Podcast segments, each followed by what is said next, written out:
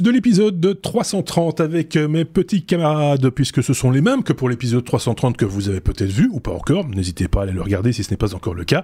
Vous allez tout comprendre avec Xavier et avec Sébastien. Bonjour messieurs, nous avons devant nous un petit peu moins de 15 minutes maintenant pour parcourir ensemble une certaine actualité toujours, euh, technologique toujours, ou web peut-être. 15 euh, minutes donc pour euh, ces news qu'on n'a pas mis dans l'épisode classique parce que voilà, il n'y a pas la place. Et donc euh, on va en parler ensemble maintenant. On va commencer avec Seb, si tu veux bien, Sébastien. On va parler de Amazon Web Service qui se base sur Fedora pour sa nouvelle distribution Linux. Ça, ça a un petit peu tweeté cette semaine entre toi et, ah. l'autre Sébastien à ce, à ce sujet.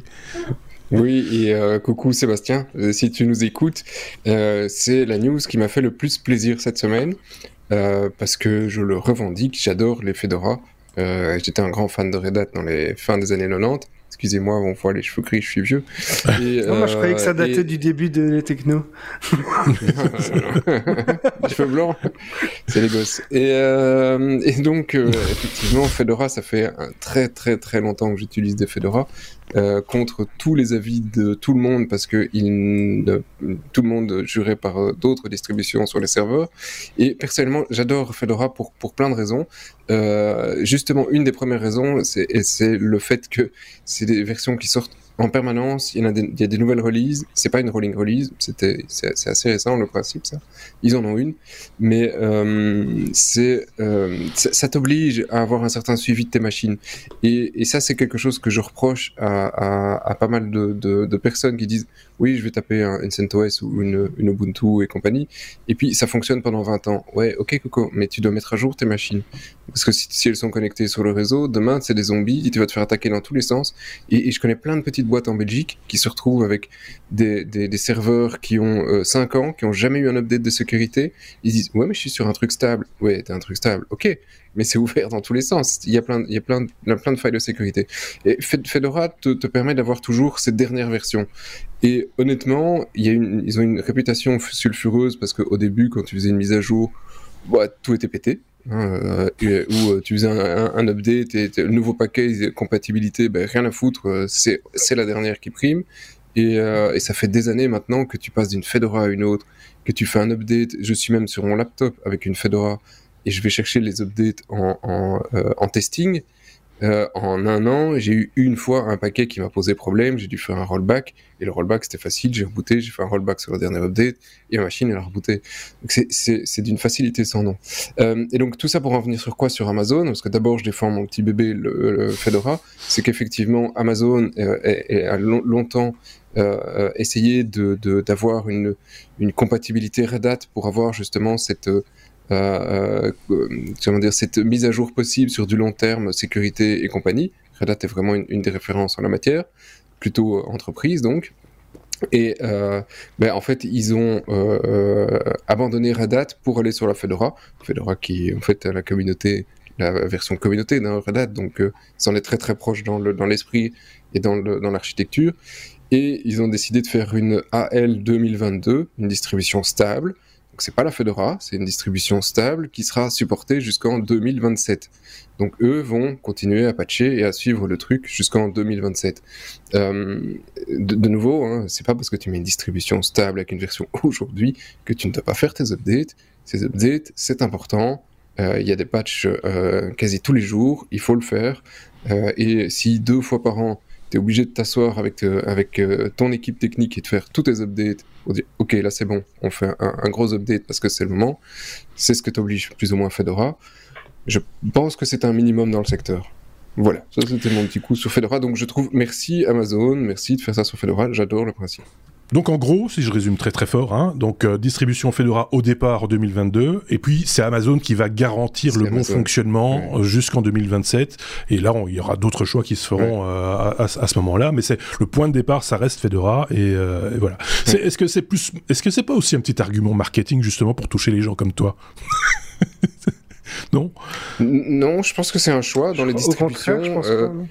Ouais, non, dans, dans les distributions, te, si tu voulais euh, une, une non, distribution orientée serveur, t'aurais, t'aurais pas pris une Fedora. Ouais. Donc le, choix est plus risqué là-dessus. Par contre, si tu veux les toutes dernières releases pour pouvoir supporter, excuse-moi, les, les, parce que Fedora prend les tout derniers kernels, les toutes dernières optimisations, mmh. et tu veux que tes machines dans les data centers elles soient optimisées et que t'es pas, euh, tu t'es pas un truc qui consomme à mort pour une connerie.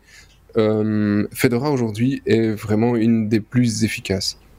D'accord. Euh, ce que c'était un reproche qui avait été fait par un de nos auditeurs euh, sur Twitter justement euh, cette semaine, euh, et qui disait c'est peut-être pas le truc le plus malin parce qu'avec toutes ces mises à jour, ça c'est pas voilà machin etc. Faut les faire. Et, et, donc et donc Sébastien, notre Sébastien, est sorti du bois. Sébastien qui au moment où nous enregistrons cet épisode est à Las Vegas au reInvent, le, la grand messe d'Amazon Web Service. il a suivi ça de, de près. il nous en parlera peut-être dans un prochain épisode. Euh, qui sait euh, Quoi qu'il, on peut passer à la suite avec, euh, avec Xavier pour nous parler d'une pénurie de puces électroniques. Ça, on la connaît, on sait. D'ailleurs, ça touche à peu près tous les secteurs où il y a un peu de technique, de, l'automobile au lave-vaisselle. ça risque de se prolonger, manifestement. Oui, donc c'est une news qui m'a interpellé puisque je suis, je suis concerné moi-même. mais donc c'est Deloitte ici qui annonce une pénurie de semi-conducteurs jusque début 2023. Donc on, pensait d'abord que ce serait encore, ça devrait s'estomper, ça devait s'estomper en 2022, mais ici apparemment Deloitte annonce que ça devrait euh, se prolonger un petit peu. Il parle de délai de 10 à 20 semaines en général pour plusieurs types de puces.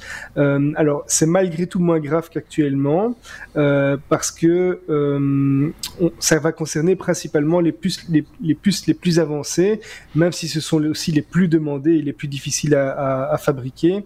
Et Deloitte estime que des sociétés de capital risque vont investir plus de 6 milliards de dollars dans les, sociétés de semi-conducteurs. Donc il y a des opportunités qui vont se créer.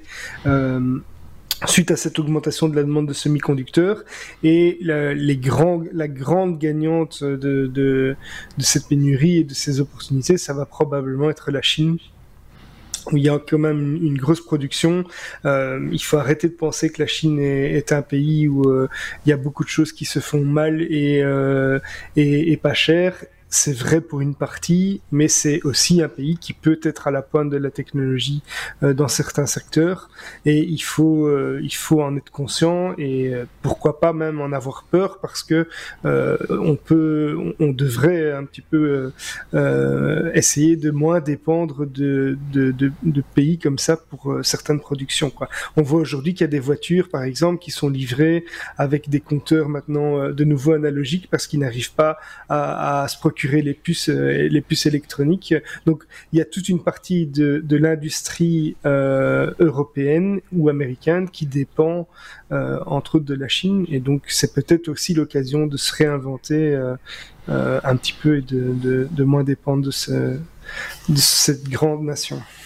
C'est une dépendance dont on a déjà, parlé dans, les technos et dont on parlera encore évidemment. On parle, tu parles des voitures, on parle des voitures électriques. Quand on sait que la majorité des batteries aujourd'hui sont fabriquées en Chine alors que la technologie vient de chez nous, quelque part, ça, porte à réfléchir aussi. Il est temps de... Euh, il, faut, il faut créer, quoi. Il faut, faut, faut commencer à, remonter les usines, et, etc. Enfin voilà, c'est euh, Sébastien.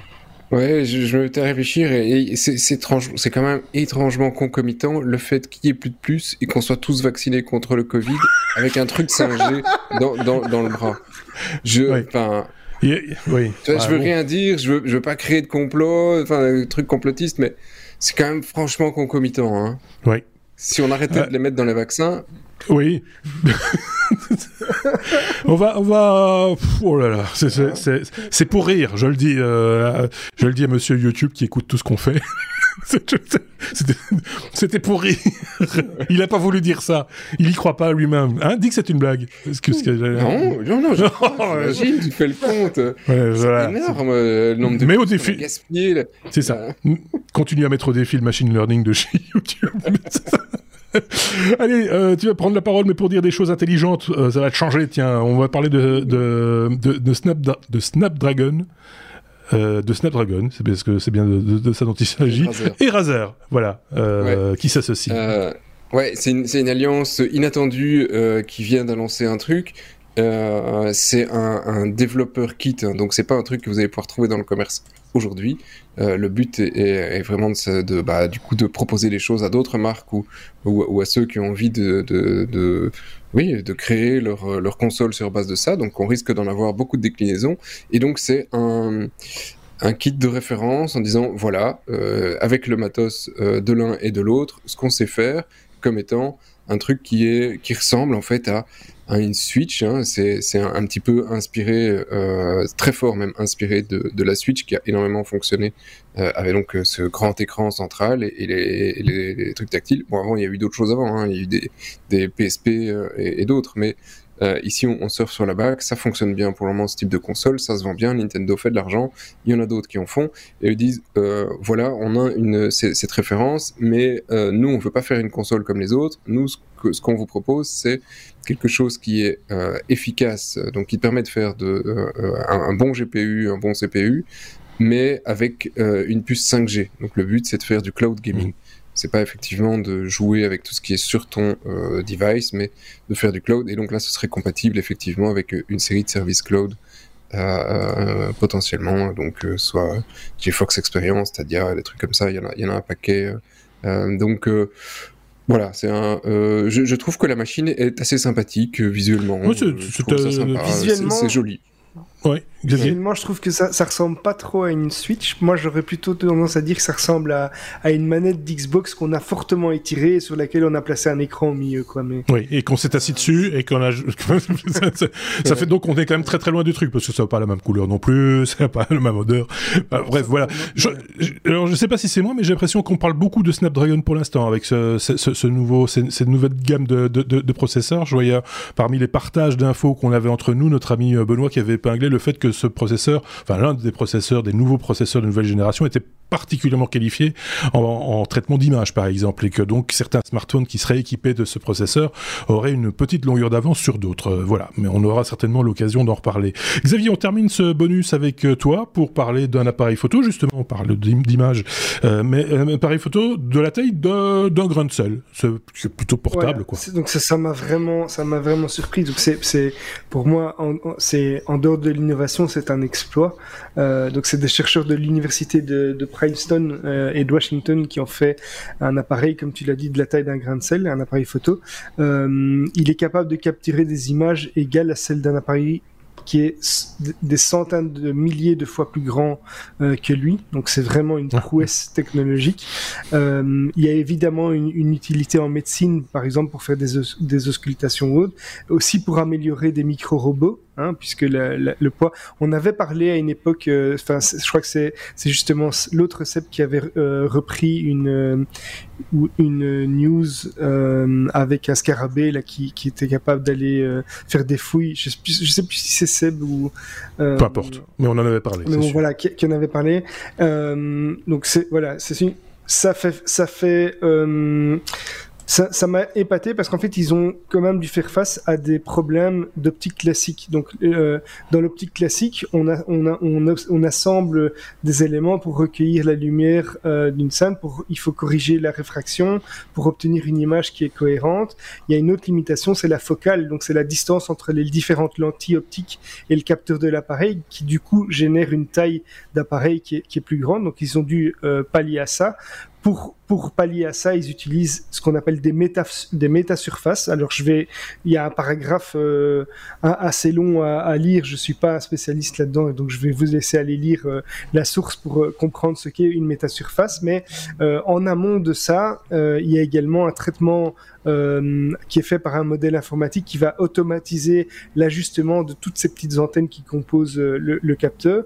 Et euh, en aval, il y a une production, euh, en aval de la production d'image, les scientifiques utilisent également un algorithme de, reconstru de reconstruction d'image pour optimiser tout ça. Donc il y a d'une part la, solution elle-même hein, qui utilise une nouvelle une nouvelle approche euh, un traitement au début avant la capture et un traitement après la capture qui arrive qui fait euh, à ce qu'on arrive à cette production avec un coût inférieur à celui des objectifs de caméra conventionnels. Ceux qui s'intéressent au sujet iront regarder sur euh, notre site lestechno.be parce que toutes les sources sont là, euh, je tiens à le signaler. Donc vous pourrez aller un petit peu plus loin. Il ne reste que 20 secondes. Sébastien veut rajouter un truc, j'espère que ce sera drôle. Ce sera super, super cool. Je suis vraiment très étonné que euh, Xavier nous parle d'un grain de sel. J'aurais plutôt pensé qu'il allait nous faire la taille d'un grain de riz. Par exemple, mais euh, c'est beaucoup, plus gros que. C'est des milliers de fois plus petit qu'un grain, qu'un grain de riz. Oui, c'est ça. C'est encore plus petit, effectivement. Mais c'est passionnant. À, suivre donc. N'hésitez pas à aller jeter un petit coup d'œil. Merci à tous les deux. Merci Xavier. Merci Sébastien. On se redit à très bientôt. Prenez soin de vous. Prenez soin des autres également.